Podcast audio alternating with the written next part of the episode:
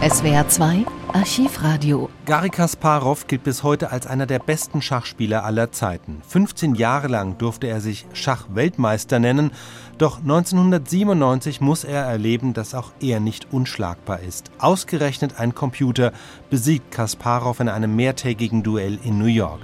Es ist nicht so, dass Kasparov keine Chance gehabt hätte. Er gewann durchaus ein paar Spiele, aber der IBM-Rechner Deep Blue gewann eben mehr. Am 12. Mai 1997 ist der Kampf entschieden.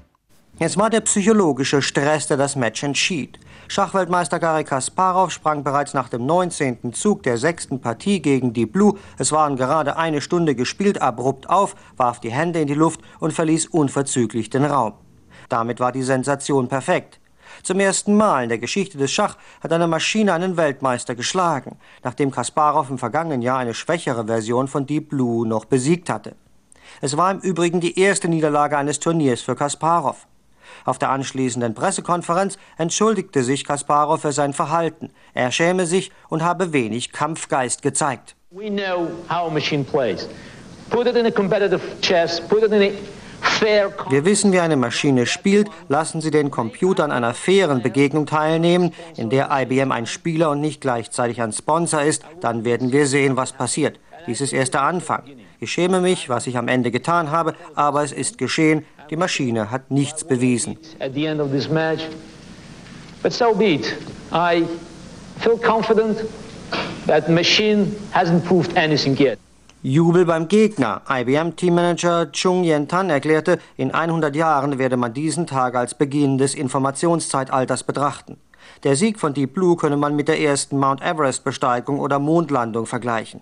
Tan dankte Kasparov für seine Teilnahme an einem Experiment. We'd like to thank Gary Kasparov, one of the world's most brilliant minds and a very brave man.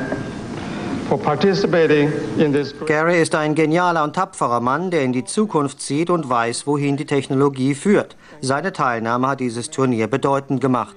The future, who understands where technology can take us. Playing with him gave meaning to this event.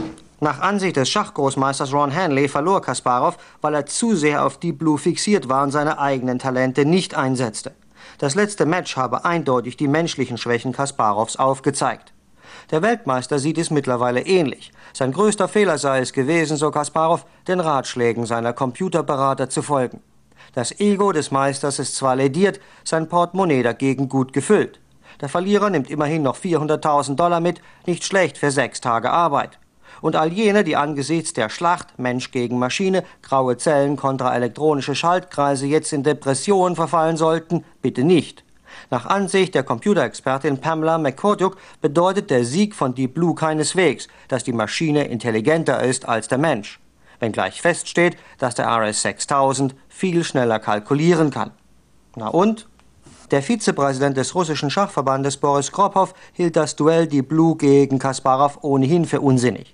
Mit Sport habe so etwas nichts zu tun, mein Kropov, oder würde Olympiasieger Michael Johnson etwa gegen ein Känguru antreten? SWR 2 Archivradio. Viele weitere historische Tonaufnahmen gibt es, thematisch sortiert, unter archivradio.de.